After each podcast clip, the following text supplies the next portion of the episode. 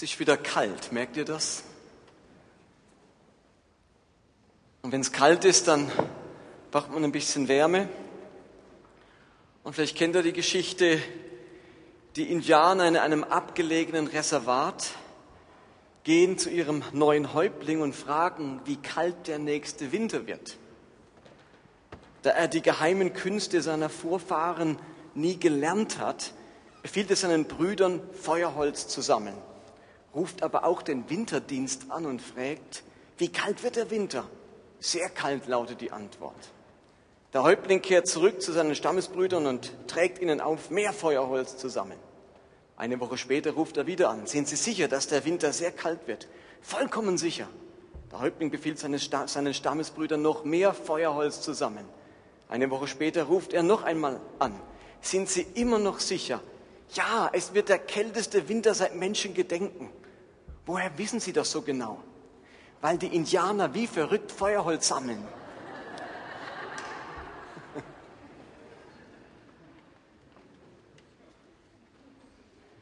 Also wir hoffen, dass ihr denn die Kälte hier in der Kirche gut übersteht, ohne Feuerholz.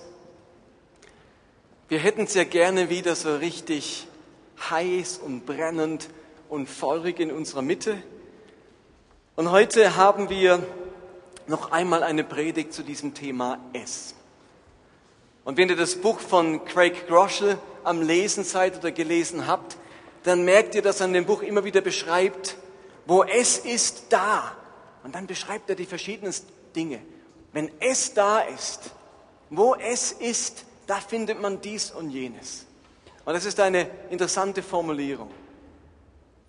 Und ich habe mich gefragt, finden wir auch in der Bibel so einen ähnlichen Satz, wo es ist da. Können wir herausfinden, was da stattfindet, was sich da abspielt, wo es ist. Und in der Zwischenzeit haben auch alle, glaube ich, gemerkt, dass es ein Begriff ist, den man natürlich unterschiedlich fühlen kann, aber in der Hauptsache geht es darum, dass es die Kraft des Heiligen Geistes ist, die Gegenwart des Heiligen Geistes, das Wirken des Heiligen Geistes, der uns zu erster Liebe und Leidenschaft und Hingabe an Christus führt. Und nun gibt es einen spannenden Vers im Neuen Testament. Der sagt nämlich nicht, wo es ist, sondern wo der Geist ist, da. Was ist denn da? Wo der Geist ist, da ist Freiheit. Ganz genau. So heißt es also, wo der Geist des Herrn ist, da ist Freiheit. Und ich glaube, dass momentan einige sich sehr wünschen, dass der Geist des Herrn da ist, dass wir zurückkehren zu dieser ersten Liebe. Ich merke das in den Gesprächen mit, mit euch. Ähm, das Thema zieht sich immer mehr durch. Gerade gestern hat mir wieder jemand eine Mail geschrieben und am Schluss den Satz noch dazu. Ich freue mich darauf, mit euch bzw. mit der Basilea es wieder aufleben zu lassen und an die erste Liebe anzuknüpfen. Ich spüre das bei ganz vielen, der Wunsch, dass diese erste Liebe und diese Gegenwart des Heiligen Geistes in unserem Leben eine große Rolle spielt. Und ich würde euch gerne die zwei entscheidenden Verse für die Predigt heute Abend vorlesen. Die stehen nämlich eben im zweiten Korintherbrief Kapitel 3, die Verse 17 und 18. Ihr seht sie auch an der Leinwand. Und dort heißt es, der Herr aber ist der Geist. Und wo immer der Geist des Herrn ist, da ist Freiheit. Und im nächsten Vers sagt Paulus, ja, wir alle sehen mit unverhülltem Gesicht die Herrlichkeit des Herrn. Wir sehen sie wie in einem Spiegel. Und indem wir das Ebenbild des Herrn anschauen, wird unser ganzes Wesen so umgestaltet, dass wir ihm, dass wir ihm immer ähnlicher werden und immer mehr Anteil an seiner Herrlichkeit bekommen. Diese Umgestaltung ist das Werk des Herrn. Sie ist das Werk seines Geistes. Der erste Vers ist relativ leicht verständlich, wo der Geist des Herrn ist, da ist Freiheit. Der zweite ist schon anspruchsvoller. Und über diesen beiden Verse möchte ich heute sprechen, euch ein bisschen exegetisch, biblisch einführen und dann aber auch heute nach drei Predigten, wo es mir von der Bibel her kam, auch einen ganz persönlichen Teil dran anschließen. Aber ich glaube, gerade den zweiten Teil, den versteht man erst so richtig, wenn man den Kontext dieser Stelle kennt. Und diesen Kontext, den würde ich euch gerne vorstellen.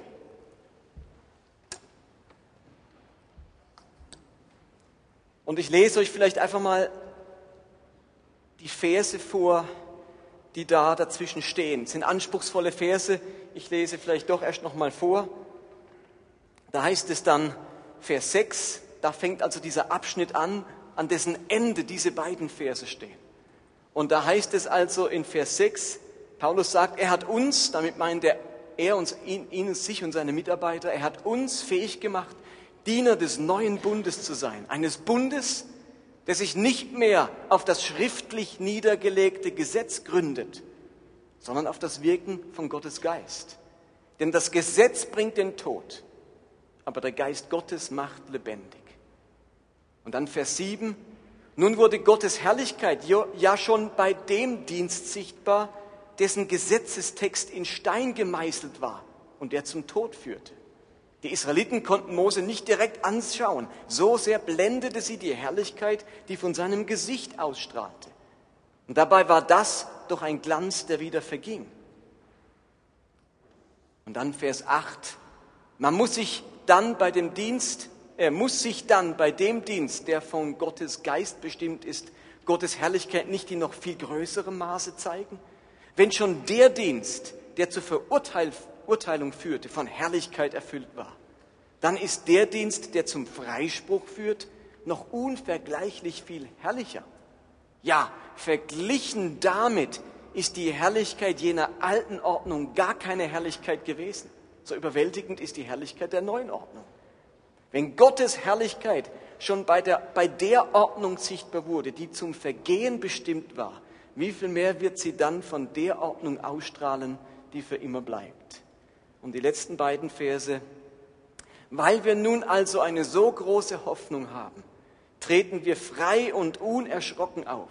Wir machen es nicht wie Mose, der sein Gesicht mit einem Tuch bedeckte, weil er nicht wollte, dass die Israeliten sich von dem Glanz auf seinem Gesicht fesseln ließen. Einen Glanz, der doch am Ende wieder verschwand. Wenn ihr das so hört, konntet ihr mitlesen? Ist anspruchsvoll, oder? Denkt man erstmal, hu, kein so ein einfacher Text. Also manch einer von euch, denkt sich dann vielleicht, und wenn ich sowas allein lesen würde, da komme ich ja gar nicht raus. Ähm, mir geht es jetzt auch nicht so darum, diesen Text bis ins Detail auszulegen. Das ist ja sowieso bloß die Einleitung zu dem, wo ich eigentlich hin will, nämlich zu dem Vers dann, wo der Geist des Herrn ist, ist Freiheit. Aber lasst mich kurz zusammenfassen, was Paulus mit diesen Versen sagen will, denn dann wird klarer, was er mit dieser Freiheit meint. Paulus unterscheidet zwischen zwei Bündnissen. Man sagt auch Testamenten, dem alten Bund und dem neuen Bund, der alten Ordnung und der neuen Ordnung, dem Alten Testament und dem Neuen Testament. Zwischen diesen beiden Bündnissen unterscheidet er. Und nun sagt er, beide Bündnisse haben ein Vertragswerk zugrunde liegen. Die gründen sich auf einen Vertrag. Und der Vertrag des Alten Bunds ist das schriftlich niedergelegte Gesetz. Man könnte auch sagen, die zehn Gebote. Das ist die Vertragsgrundlage des Alten Bundes das jüdische Gesetz. Im Neuen Testament, sagt Paulus, im Neuen Bund, ist die Grundlage dieses, dieser Verbündung zwischen Gott und Menschen sein Geist. Also ein Bund heißt ja, man verbündet sich. Gott verbündet sich mit den Menschen. Sicher cool, wenn man als Gott als Verbündeten hat, ist sehr cool. Also wenn ihr Schüler wart und man hat dann so, so kleine, da haben sich doch so Gruppen gebildet, da hat man sich verbündet mit irgendwie dem oder mit jenem und da wusste man, wenn man mit dem verbündet ist, dann kann einem im Schulhof nichts passieren, dann kloppt der die alle, die mir was tun wollen. Also so ein Bündnis ist was Wertvolles und im Krieg schließt man Bündnisse mit jemandem, um, um sich damit abzusichern. Und im Testament hat Gott ein, sich verbündet mit den Israeliten. Und die Grundlage dieses Bundes, es gibt es ja auch heute, wenn, dann, wenn zwei Völker sich verbünden, macht man eine Grundlage, einen Vertrag schließt man da. Und der, die Grundlage dieses Bündnisses im Alten Testament war das Gesetz. Im Gesetz hat Gott festgelegt, welche Leistungen er erbringt, was er für das Volk Israel tun wird. Und gleichzeitig hat er deutlich gemacht, welche, welche Dinge er von dem Volk verlangt. Und hat dann auch deutlich gemacht, denn wenn ihr das übertretet, dann bin ich nicht euer Verbündeter, sondern plötzlich euer Gegner. Die Gottesbeziehung war beim alten Bund geregelt über das Gesetz von außen über das Gesetz geregelt. Also dieses Verhältnis, dieses Bündnis, das hat Regeln, das wurde geregelt, wie dieses Bündnis funktioniert. Und zwar von außen. Da ist eine Steintafel oder zwei Steintafeln und dann das ganze mosaische Gesetz mit seinen 613 Geboten. Von außen wird dieses Bündnis geregelt. Und im Neuen Testament wird die Gottesbeziehung von innen durch den Geist Gottes bestimmt. Also nicht von außen, dass ich da ein Wort höre, mach das, tu dieses und dann muss ich gucken, wie ich das jetzt irgendwie erfüllen kann, sondern es wird von innen geregelt. In mir wohnt dieser Geist Gottes und befähigt mich, dieses Bündnis einzuhalten. Es ist ein Bündnis, das von innen getragen wird und das andere war von außen getragen. Und nun sagt Paulus, dass dieses alte Bündnis, diese alte Ordnung bereits herrlich war. Es war was ganz Herrliches. Zum einen herrlich, weil Gott ein Volk erwählt hat und weil sie gute Gesetze bekommen haben. Es war etwas Herrliches. Welches Volk hat schon erlebt, dass ein Gott kommt und sucht sich ein Volk aus? Alle anderen Völker haben sich ihre Götter ausgesucht. Bei Israel hat sich Gott ein Volk ausgesucht. Etwas Herrliches. Und als Mose diese zehn Gebote bekam und vom Berg Horeb herabkam, dann mussten die Leute feststellen, Mose, du, du leuchtest, als wäre dein Gesicht herrlich. Also eine Herrlichkeit hat dieser Mose ausgestrahlt. Und ähm, so sagt Paulus, dieses Gesetz und dieses, dieser erste Bund, der war herrlich.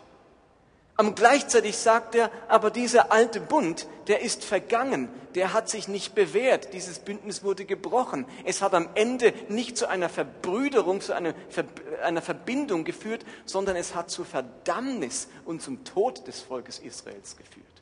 Also wenn aber schon ein Bündnis, das am Ende zur Verurteilung und zum Tod führt, als herrlich bezeichnet wird, sagt Paulus, wie viel mehr, unbeschreiblich viel mehr hat dieses neue Bündnis dann Herrlichkeit.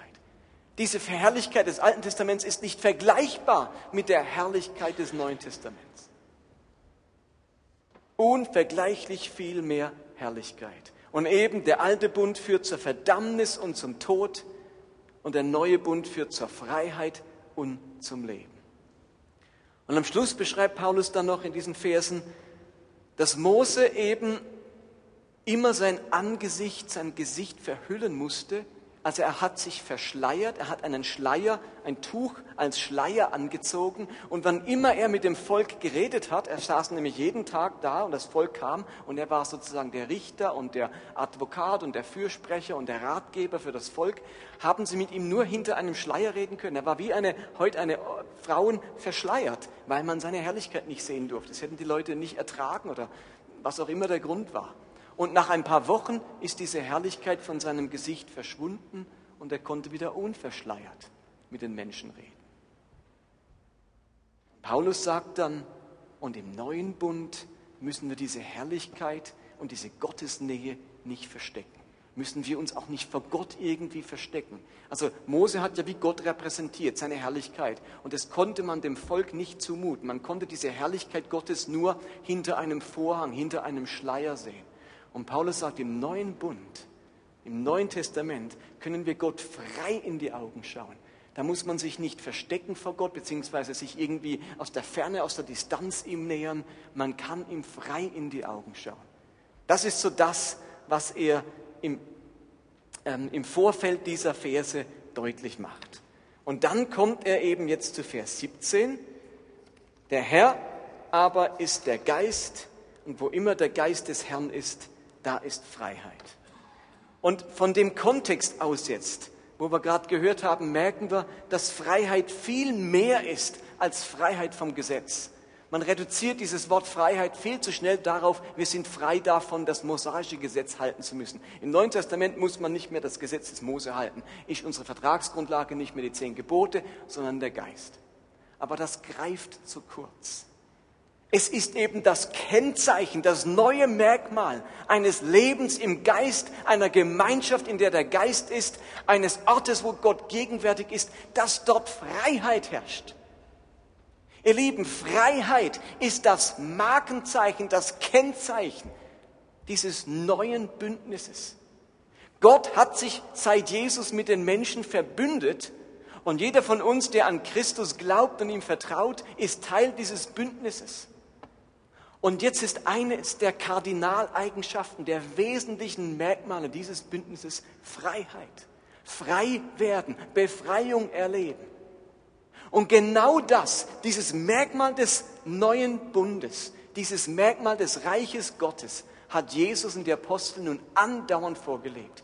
Jesus hat drei Jahre lang deutlich gemacht, wie diese neue Freiheit aussieht. Drei Jahre lang hat er nämlich nichts anderes getan, als Menschen zu befreien. Und wir könnten jetzt die ganzen Evangelien durchgehen und die Apostelgeschichte und Stelle nach Stelle anschauen, wo dieses Merkmal der Befreiung stattgefunden hat. Im Alten Testament wurden Menschen immer unfreier, gebundener, versklavter, verdammter und am Ende tot.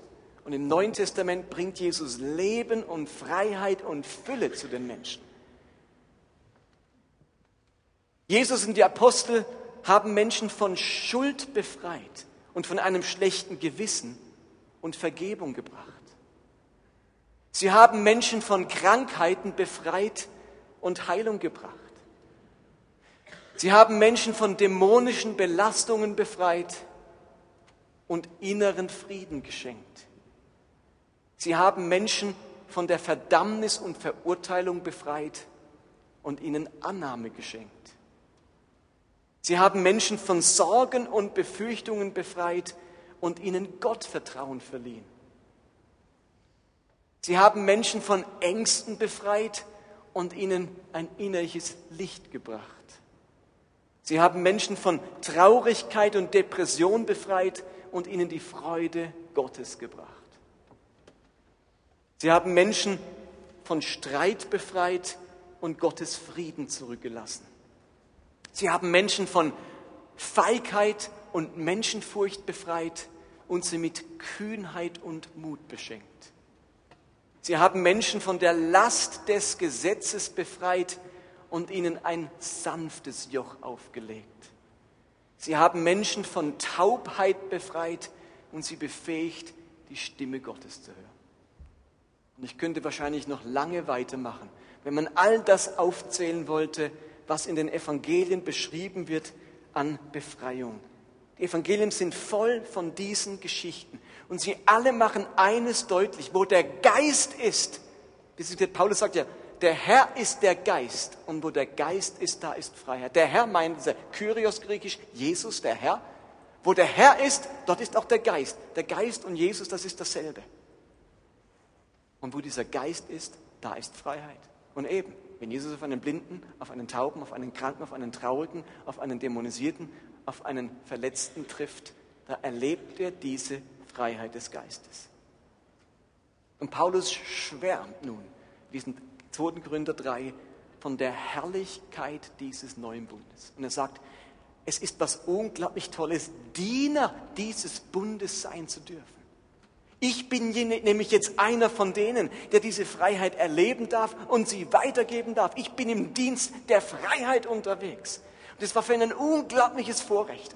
Und er kann, er war Pharisäer. Er hat mal gesagt im Philipperbrief, er war ein Jude unter Juden, ein Hebräer unter Hebräern, tadellos. Er hat das Gesetz eingehalten. Für ihn war das das Größte im Leben, ein jüdischer Pharisäer zu sein und sich an diesen alten Bund zu halten. Das war für ihn das Größte und das Herrlichste.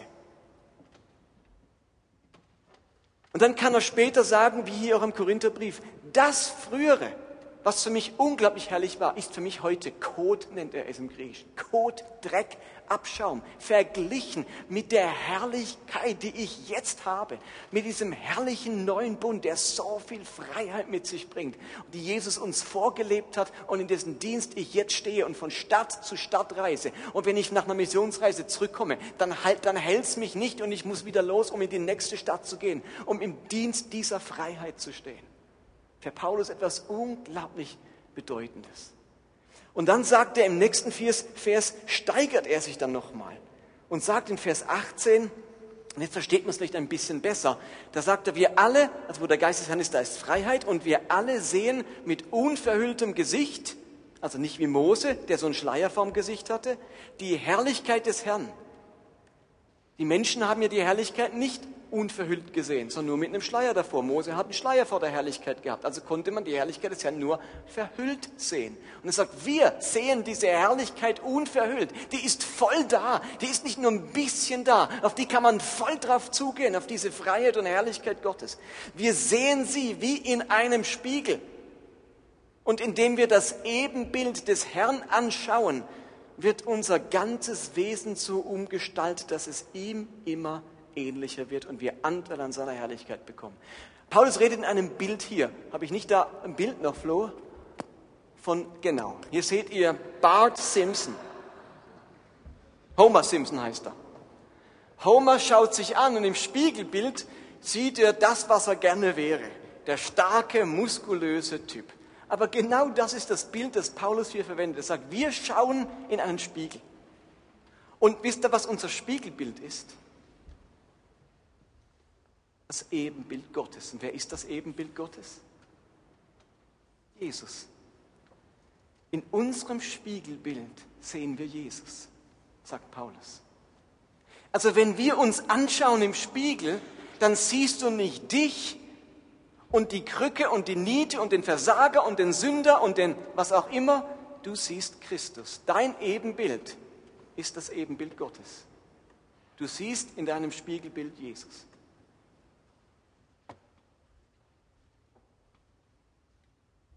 Und weil das so ist, sagt er, was da passiert geistlich ist, was ich da sehe, ist der Prozess, der sich gerade in eurem Leben abspielt.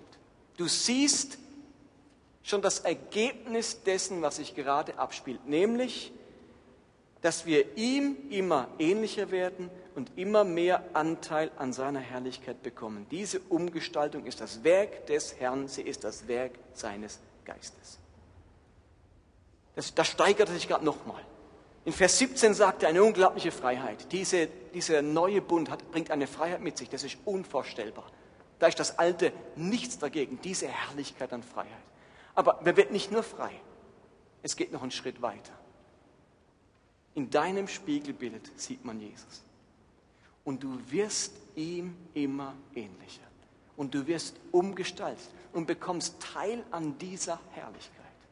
Das ist sein Werk, das Werk des Geistes. Und deswegen kann man sagen, wo der Geist des Herrn ist, da ist Freiheit und da ist ungeheure Veränderung und Umgestaltung.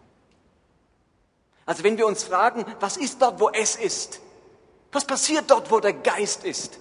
Dort geschieht Freiheit. Dort dürfen wir Freiheit erwarten, Freisetzung erwarten. Und dort geschieht um, äh, äh, wie heißt's, ähm, Veränderung, Umgestaltung. Diese beiden Dinge dürfen wir erwarten. Freiheit und Veränderung.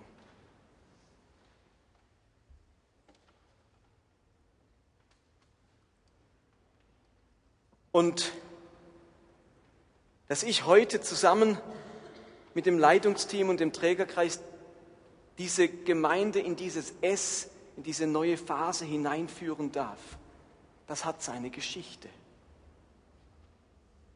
Nachdem ich in den vergangenen Wochen eben diesen Aufbruch von der Bibel her beschrieben habe und auch jetzt in diesem Teil, möchte ich jetzt im zweiten Teil noch ein bisschen persönlicher werden. Denn Ihr alle habt vielleicht auch schon gemerkt, so einfach ist das mit dem S nämlich gar nicht. Zurück zur ersten Liebe zu kommen, wieder leidenschaftlich zu werden, die ersten Werke zu tun, stille Zeit machen, intensiv mit Jesus unterwegs sein, eine lebendige Glaubens, ein lebendiges Glaubensleben pflegen, ein reiches Innenleben haben. Für viele ist das im Moment noch meilenweit entfernt. Und ich spüre bei ganz vielen der Wunsch und der Wille, dort wieder zu landen, bei diesem reichen Innenleben, bei dieser intensiven Gottesbeziehung. Aber dann denke ich an diejenigen unter euch, die in ihrer Arbeit restlos eingespannt sind. Mehr Arbeit, als man Stellenprozente hat. Druck von den Vorgesetzten. Ansprüche von Mitarbeitern, die hinten und vorne an einem reisen und das häufige Gefühl der Überforderung oder der Erschöpfung. Ich glaube, ganz vielen von uns geht es so. Und da jetzt so ein leidenschaftlicher Christ sein, dieses S wieder zu leben, im Dienst dieser großen Sache zu stehen, das ist gar nicht einfach. Oder ich denke an die Mutter von Kleinkindern, die einen 24-Stunden-Job hat, völlige Übermüdung erlebt, einen relativ monotonen Alltag, wo einem irgendwann mal die Decke auf den Kopf fällt und man mit mangelndem Selbstbewusstsein unterwegs ist, weil man in Augen vieler eben nur Hausfrau ist. Und man ringt damit und denkt sich, da hocke ich, Kinder ziehen an meinem Rockzipfel, mir fällt die Decke auf den Kopf und jetzt soll ich so ein leidenschaftlich freudiger Christ sein. Das ist gar nicht so einfach. Sie alle würden ja gerne wieder leidenschaftlich sein. Sie würden ja gern wieder intensiver in ihrer Bibel lesen. Sie würden ja gerne regelmäßiger in die Gemeinde kommen. Sie würden ja gerne wieder die ersten Werke tun und ein reiches Innenleben pflegen. Aber die Umstände scheinen das nicht zu erlauben. Diese, ihre Umstände, ihre Situation, das ist wie ein eiserner Vorhang, durch den man nicht hindurchkommt und zu dem, durch den nichts zu einem vordringt. Es ist, als wäre man hinter einem Schleier. Man denkt sich, wann geht endlich der Schleier von meinem Leben weg? Ich fühle mich wie dieser, wie das Volk bei Mose. Gottes Herrlichkeit, es ist für mich nur so vage. Ich dring da nicht durch. Da ist wie dieser Vorhang, dieser Schleier davor. Und genau deswegen ist heute, ist heute der Vers für uns so wichtig. Wo der Geist des Herrn ist, da ist Freiheit. Ihr Lieben, wenn Gott gegenwärtig ist, dann können Menschen frei werden. Wenn es da ist, dann zerreißt es nicht nur den Vorhang im Tempel, sondern auch den eisernen Vorhang und den Schleier unseres Lebens und unseres Herzens. Und ich habe solch einen Prozess in den letzten zwei Jahren mitgemacht, wo ich die Wahrheit dieses Verses erleben durfte, dass wo der Geist des Herrn ist, da ist Freiheit. Und ich möchte euch das an zwei Beispielen zeigen. Jetzt muss ich noch meinen Schuh binden, sonst stolper ich noch.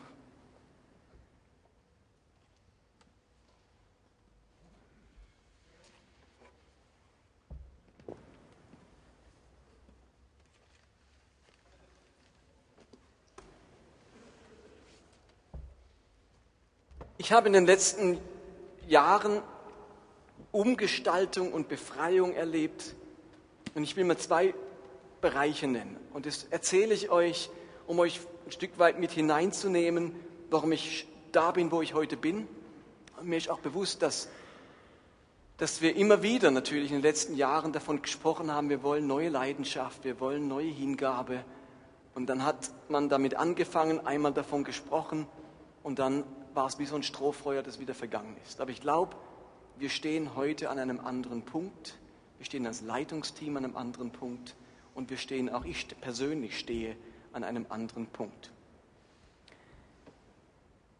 Vor ein paar Jahren habe ich wahrgenommen, dass ich eine Allergie entwickelt hatte.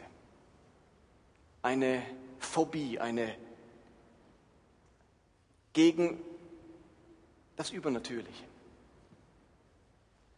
Ihr müsst euch vorstellen, als ich zum Glauben kam, 1980, habe ich kurz darauf eine ganz starke Geisterfahrung gemacht.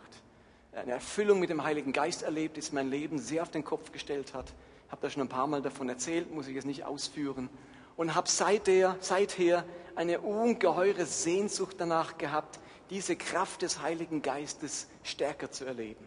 In meinem Studium habe ich mich damit beschäftigt, habe meine ähm, meine beiden Examensarbeiten über ähm, das übernatürliche Wirken des Heiligen Geistes in der Kirchengeschichte geschrieben, habe ein Buch dazu geschrieben und habe ähm, meine andere Examensarbeit über das Leben von Catherine Kuhlman geschrieben, einer der größten Heilungsevangelistinnen des letzten Jahrhunderts.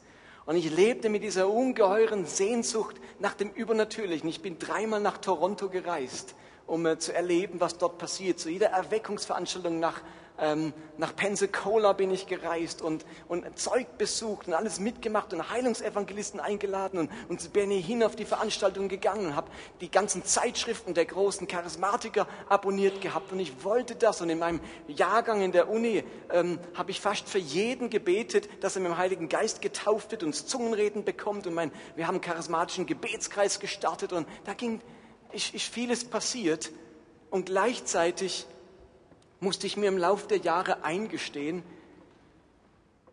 dass ich von den Dingen, die ich mir so sehr gewünscht habe, eigentlich nichts erlebt habe. Die wirklich übernatürlichen Dinge.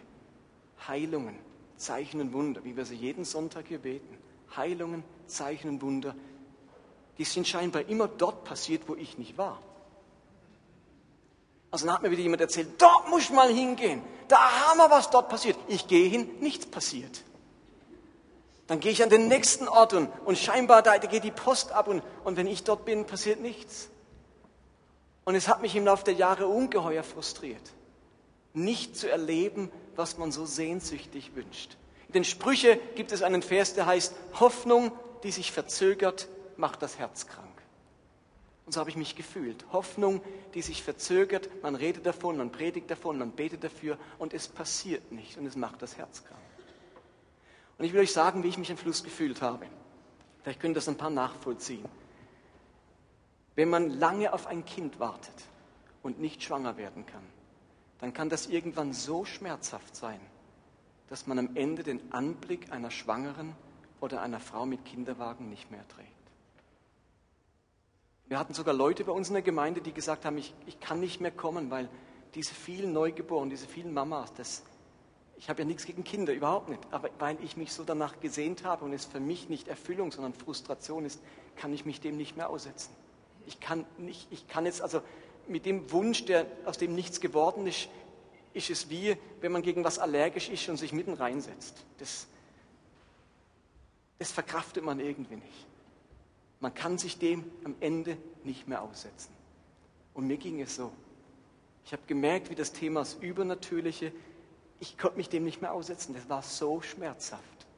Wenn man so über 25 Jahre seines Christseins das erwartet und es passiert nicht. Und ich hatte so viele Prophetien. Ich könnte euch Kassetten und, und Tagebücher zeigen, was mir Leute prophezeit haben. Wo ich hinkam, habe ich zwar Prophetien bekommen, aber das ist ja erstmal nur Worte. Man will am Ende, will man es ja erleben. Nützt ja auch nichts, wenn dir hundertmal prophezeit wird, du kriegst ein Kind und am Ende wirst du doch nicht schwanger. Und wenn dir prophezeit wird, du erlebst Wunder und Gott will dich gebrauchen, am Ende macht das nicht. Und ich habe mich so gefühlt wie die Frau, die es nicht mehr trägt, eine Schwangere oder ein Kind zu sehen. Und vor zwei Jahren habe ich gemerkt, so kann ich ja nicht weiterleben. So kann ich auch nicht führen. Denn andere erleben es ja und andere haben ja die Sehnsucht. Und ich habe die Sache Gott hingelegt, und ähm, viel darüber gesprochen und Beratung gesucht und merke heute, zwei Jahre danach, wie Gott mir einen neuen Zugang und einen neuen Hunger dafür geschenkt hat. Und ich mich heute wieder darauf freue. Und heute kann ich wieder in den Kindergarten und auf die frisch neugeborenen Station gehen und jubeln. Versteht ihr, was ich meine? Ähm, das ist ein Geschenk für mich. Es ist das Ende eines Prozesses, einer Krise, durch die man hindurchgehen musste, wo ich 20 Jahre gehofft habe, drei, vier Jahre frustriert war und jetzt mich dem wieder annähern darf.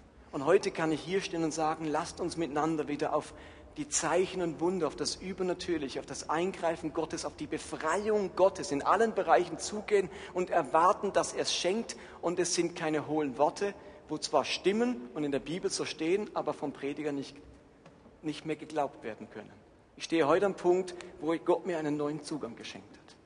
Und das ist für mich was ganz Großartiges. Und deswegen sage ich, sind wir an einem anderen Punkt, wie wir das vor ein paar Jahren waren.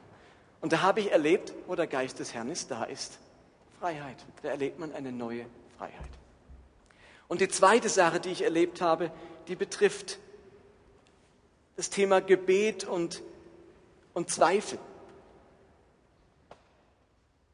Manche von euch machen es wahrscheinlich genauso, aber ich habe tatsächlich jeden, so gut wie jeden Morgen ähm, vor dem Zerbruch meiner Ehe für meine Familie, meine Ehe gebetet. Intensiv gebetet, weil ich wusste, das hört man in jeder Leiterkonferenz und, und das, das sagt einem jeder Mentor und das habe ich mir zu Herzen genommen. Das ist eines der ganz großen Gebetsanliegen. Bete für deine Ehe und leg sie Gott immer wieder hin. Und das habe ich wirklich gemacht. Nicht nur ein Spruch. Ich habe, das war für mich eines der ganz entscheidenden Gebetsanliegen, wenn ich morgens in meinen Gebet spazieren gegangen bin. Und als Pastor hat man ja auch das Vorrecht, dass man morgens nicht gerade um sechs bei der Arbeit stehen muss, sondern sagen kann, mein Job ist das Beten. Manchmal würde ich lieber arbeiten gehen als beten, weil das auch ganz schön anstrengend sein kann. Aber ich habe morgens meinen Gebetsspaziergang gemacht und meine Familie Gott hingelegt, um Bewahrung und um Schutz gebeten. Und plötzlich kommt man eines Tages nach Hause und die Ehe ist von einer Sekunde auf die andere inexistent. Und die Frau ist weg und die Ehe ist zerbrochen.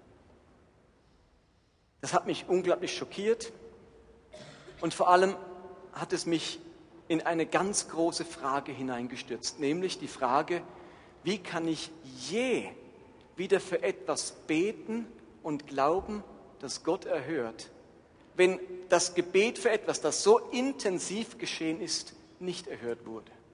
Wie kann ich je wieder für ein Gemeindemitglied ein schnelles, was heißt ein schnelles Gebet, nach dem Gottesdienst beten, Herr schenkt das, wenn ein zusammengerechnet stundenlanges, jahrelanges Beten nicht erhört wurde? Also wenn man so intensiv um etwas gebetet hat, wo am Schluss doch kaputt geht, wie kann man glauben, dass ein einfaches Gebet, morgens, dass meine Kinder bewahrt sind auf dem Schulweg oder so etwas, so ein ganz einfaches, schlichtes Gebet, überhaupt eine Wirkung hat? wenn schon ein intensives, jahrelanges Gebet keine Wirkung hatte. Und das war für mich eine ganz große Frage. Und ich weiß noch, wie ich am Anfang in der, in der Seelsorge diese Frage formuliert habe und gesagt, wie kann ich, wie, wer werde ich je wieder beten können? Wie kann man je wieder glauben? Und nun habe ich auch etwas Interessantes erlebt. Ich habe 2. Korinther 3, Vers 17 erlebt, wo der Geist des Herrn ist, da ist Befreiung. Das Spannende ist, ich durfte erleben, was ganz viele Menschen in der Bibel erlebt haben, nämlich, dass man auf eine Frage keine Antwort bekommt und die Frage trotzdem zur Ruhe kommt. Seht ihr? Das ist ein Geheimnis des Glaubens. Das hat Hiob so erlebt. Man bekommt auf die Fragen keine Antwort. Hiob hat nie eine Antwort bekommen, warum das alles passiert ist. Wir als Leser vom Hiob wissen genau, warum es passiert ist. Er selber hat es nie erfahren. Und trotzdem kommen Fragen zur Ruhe. Und ich glaube, das ist das ganz große Vorrecht des christlichen Glaubens, dass wir nicht erst dann unsere Ruhe und unseren Frieden finden, wenn die letzte Frage beantwortet ist, sondern dass Gott uns auch mit offenen Fragen und mit mangelnden Antworten inneren Frieden schenken kann. Und das habe ich als ganz großes Geheimnis des Glaubens erlebt, dass ich heute, ich kann es selber gar nicht verstehen, ich kann beten und vertrauen, dass das geschieht und glauben, obwohl meine Fragen nicht beantwortet sind, warum dieses andere Gebet nicht erhört wurde. Aber ihr alle kennt vielleicht die Momente vom Zweifel, wo man denkt, wie kann Gott, wie konnte er nur und wie wird er je wieder? Es wäre absurd zu denken, dass uns nicht immer wieder auch Zweifel plagt. Und das Schöne ist, dass der Glaube die Riesenchance bietet, auch ohne Antworten Ruhe über Fragen zu finden. Und das hat mir enorm geholfen, heute wieder hier zu stehen und zu sagen, wir gehen auf dieses S zu. Wir, wir holen uns diese Leidenschaft und diese erste Liebe zurück. Wir wollen diese Kraft und Gegenwart Gottes erleben. Und vor allem möchte ich für nicht nur für mich, sondern für uns alle erleben, dass diese Freiheit und diese Befreiung und diese Umgestaltung stattfindet in unserem Leben. Denn genau das passiert dort, wo es ist, wo der Geist Gottes ist. Also Freiheit im Sinne von überwinden, Durchbrüche erleben, weiterkommen, an, ähm, Ruhe finden für die Seele und neue Leidenschaft empfinden. Und ich weiß nicht, was heute dein eiserner Vorhang und dein Schleier ist. Ich weiß nicht, was dein Leben gerade blockiert. Ich weiß nicht, was deine bohrenden Fragen gerade sind. Ich weiß nicht, worauf du allergisch geworden bist. Aber ich weiß, dass Gott Freiheit und Umgestaltung schenken kann. Wo es ist, da geschieht diese Freiheit und diese Umgestaltung. Und aus dem Grund möchten wir jetzt in eine Anbetungszeit gehen und miteinander diesen Gott suchen in seine Herrlichkeit und Gegenwart kommen und erwarten, dass in diesem Moment, wo wir der Herrlichkeit Gottes und der Gegenwart Gottes begegnen, etwas von dieser Freiheit und Umgestaltung geschieht. Und die Band macht sich parat. Ich habe die Beatrice gebeten, dass sie uns noch ganz kurz was sagt, ähm, weil sie einen Eindruck hatte, nichts von dieser Predigt wusste und trotzdem passt das wunderbar.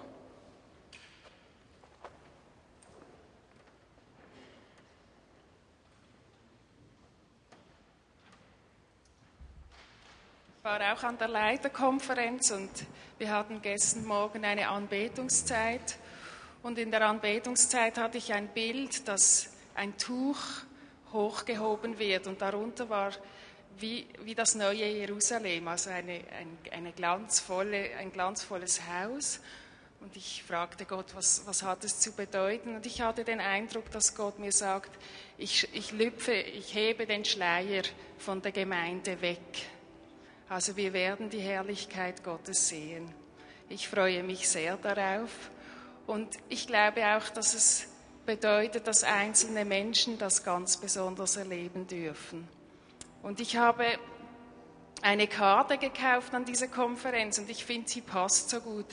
Es ist nicht immer einfach, diesen Schleier zu heben. Ich habe das selber auch immer wieder erlebt und erlebe es auch immer wieder. Er ist ja auch Schutz und man will sich nicht immer wieder verletzen lassen. Es braucht Mut, diesen Schleier zu heben. Und eine weise Frau, Gori den Boom, hat gesagt, Mut ist die Angst, die gebetet hat. Also es heißt für mich, wenn ich Gott wirklich meine Angst hinhalte, ihm sie gegenüber ausspreche, dann verwandelt er meine Angst in Mut. Und das möchte ich euch auch zusprechen. Und in der Losung hieß es heute auch, Psalm 121, der Herr behütet dich, der Herr ist dein Schatten über deiner rechten Hand, dass dich des Tages die Sonne nicht steche, noch der Mond des Nachts. Also der Herr will uns beschützen. Habt Mut, den Schleier zu heben. Vielen Dank, Beatrice. Ich fand es sehr ermutigend, dass sie ein Bild bekommt, dass ein Schleier sich hebt, während ich schon die Predigt geschrieben hatte und sie nichts davon wusste. Ich hatte nämlich, der Versand der Predigt hat nicht geklappt diese Woche.